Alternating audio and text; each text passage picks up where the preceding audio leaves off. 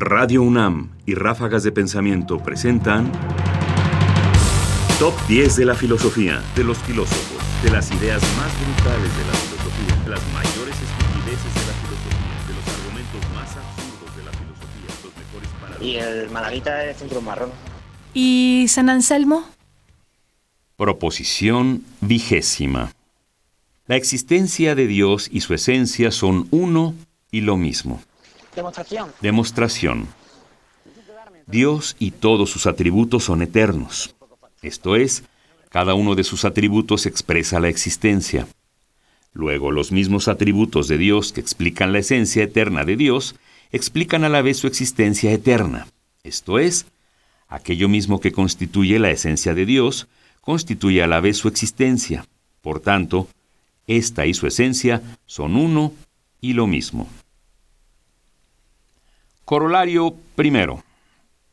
De aquí se sigue, primero, que la existencia de Dios, así como su esencia, es una verdad eterna. Corolario segundo.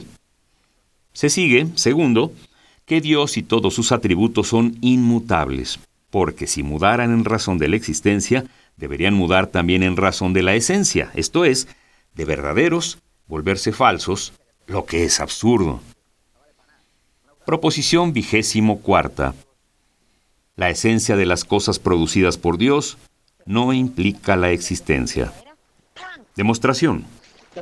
En efecto, aquello cuya naturaleza, a saber considerada en sí, implica la existencia, es causa de sí y existe por la sola necesidad de su naturaleza. Corolario.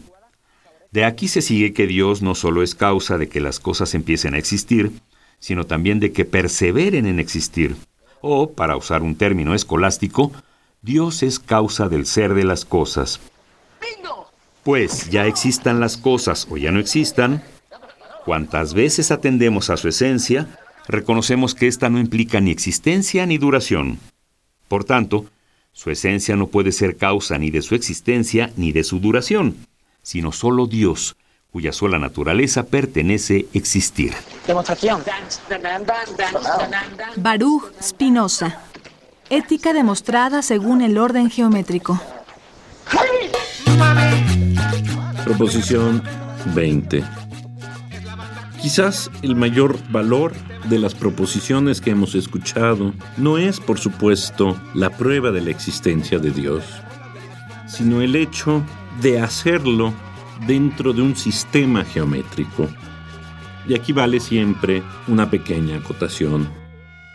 Spinoza toma como modelo de razonamiento, pero también como modelo de explicación, como estructura de un sistema de reflexión para dar cuenta de la existencia a la geometría. Geometría que está finalmente compuesta de una serie de postulados a partir de los cuales se deduce todo. La idea de Spinoza es que es posible construir un sistema semejante para dar cuenta de lo que es el mundo.